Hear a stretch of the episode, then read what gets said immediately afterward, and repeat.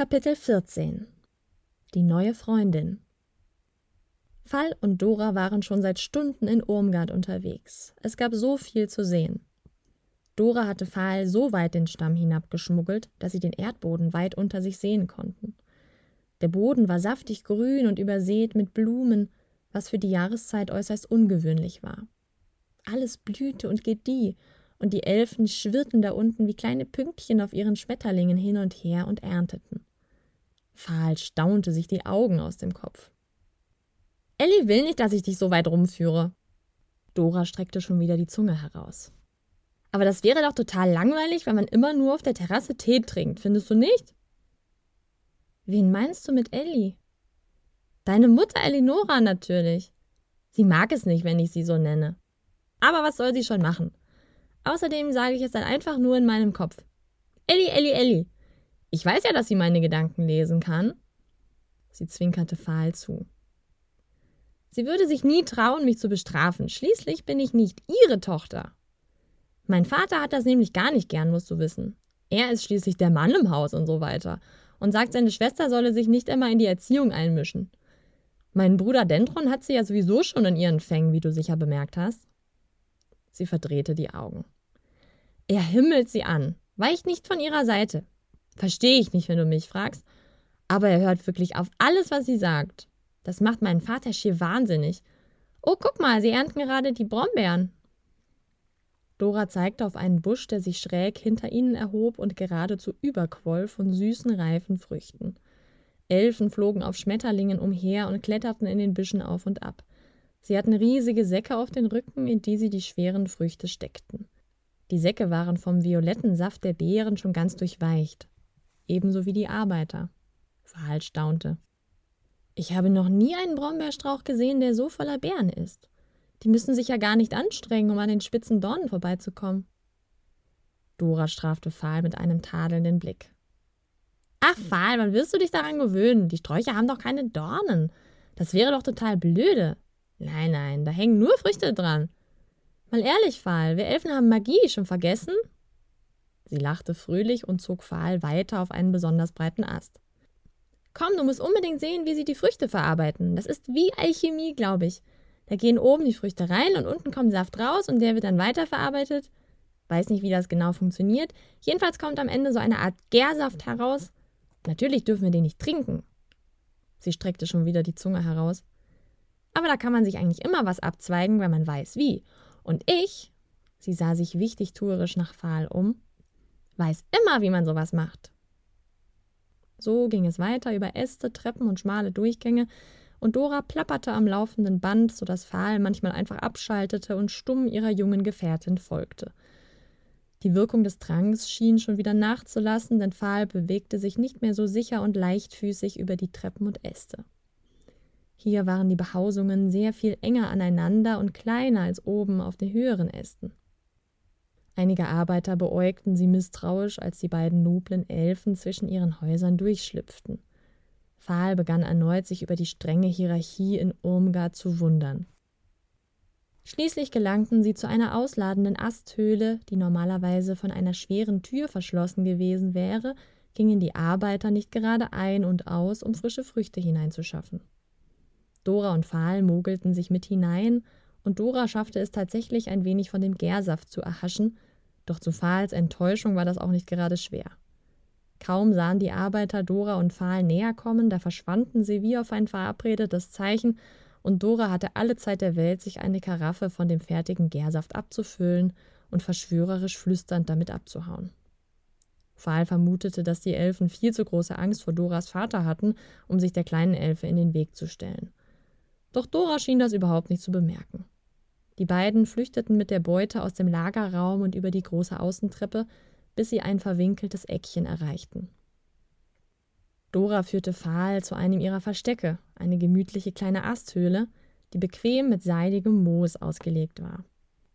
Dora stellte die Karaffe zwischen sie und zog triumphierend zwei Becher aus einer Nische der Höhle. Aus einer Innentasche ihres Kleides zauberte sie außerdem zwei feine Röhrchen, die sie in die Becher steckte. Sie zog selbst genüsslich an ihrem Halm.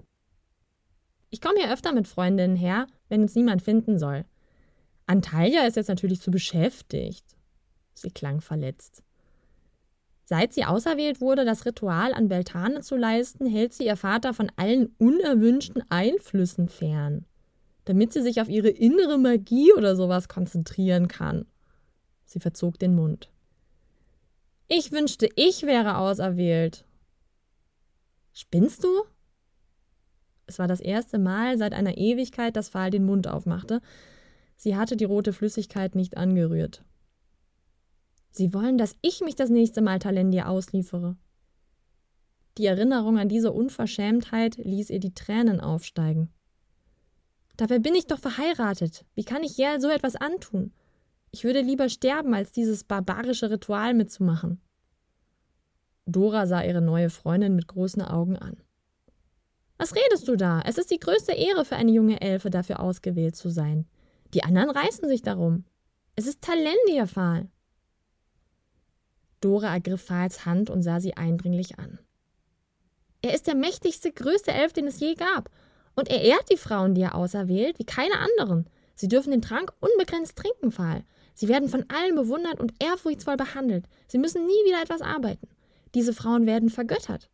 Und man sagt, der große Imgir segnet sie nach dem Ritual, sodass sie noch mächtiger, gesünder und reiner sind als die anderen. Pfahl blickte Dora fest in die Augen.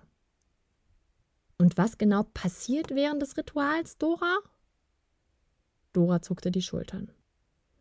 Die Auserwählte gebiert ihm ein Kind, soweit ich weiß. Niemand darf dabei sein, natürlich. Solange das Kind nicht da ist, darf niemand den Palast betreten. Nicht, dass das normalerweise jemand darf. Tja, und nach einiger Zeit findet sich die Elfe dann auf dem großen Platz wieder. Sie ist meistens sehr erschöpft, aber das geht dann vorbei. Jeder will sie gesund pflegen, damit sie ihn mag und dann an den Privilegien teilhaben lässt, die sie hat. Glaub mir, es ist wirklich nicht schlecht, auserwählt zu sein. Fahls Griff um Doras Hand wurde fester. Denk doch mal nach, Dora. Was passiert mit den Kindern, die die Frauen ihm gebären? Du tust mir weh, lass sofort los. Dora wand ihr Handgelenk frei und stand wütend auf. Was weiß ich, was mit denen passiert? Das ist allein Sache des Trinkenden. Sie leben bei ihm, nehme ich an. Der Palast ist groß genug.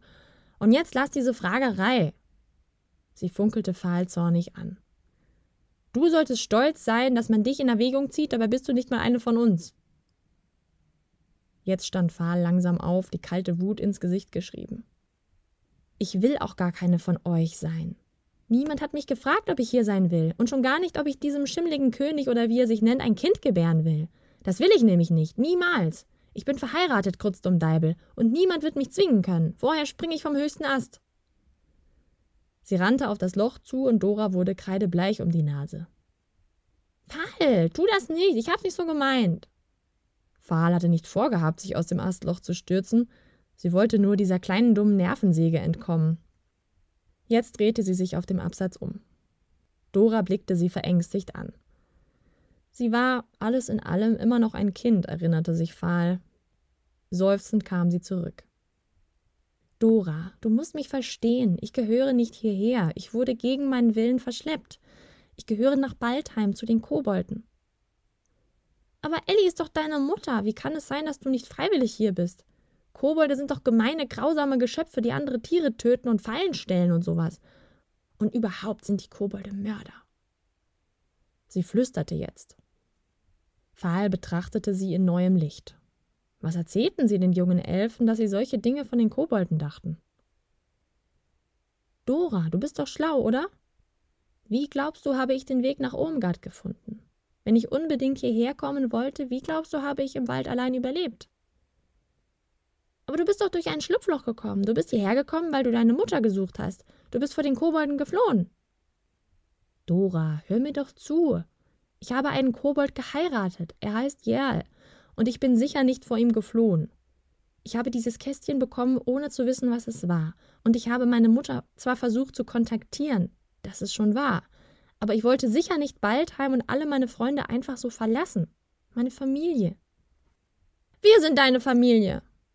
Dora stampfte wütend auf, Tränen im Gesicht. Das ist unfair, dass du uns vorwirfst, dass wir dich gezwungen hätten. Ellie will nur das Beste für dich. Du bist undankbar. Dann geh doch zurück zu deinen bescheuerten Kobolden, wenn wir nicht gut genug für dich sind. Dieses Mal wollte Dora aus der Höhle verschwinden, doch Pfahl erwischte sie am Ärmel. Versteh doch, Dora, das würde ich gerne, aber sie werden mich nicht gehen lassen. Versteh doch bitte, denkst du nicht, dass sich die Kobolde Sorgen machen? Mein Vater, mein Ehemann und all die Freunde, die ich in Waldheim habe? Sie wissen nicht, wo ich bin, sie suchen mich sicher. Das kann ich doch nicht einfach vergessen. Sie sah Dora verzweifelt an. Dora war mit der Situation überfordert. Irgendwie mochte sie diese Elfe, diese neue dazugewonnene Cousine. Sie hatte das Gefühl, dass sie von Pfahl ernst genommen wurde, was bei ihr äußerst selten vorkam. Außerdem hatte sie sich viel zu sehr gefreut, endlich eine neue Freundin zu haben, nachdem Antalya seit Monaten nicht mit ihr sprach. Und die wollte sie nicht so schnell wieder verlieren.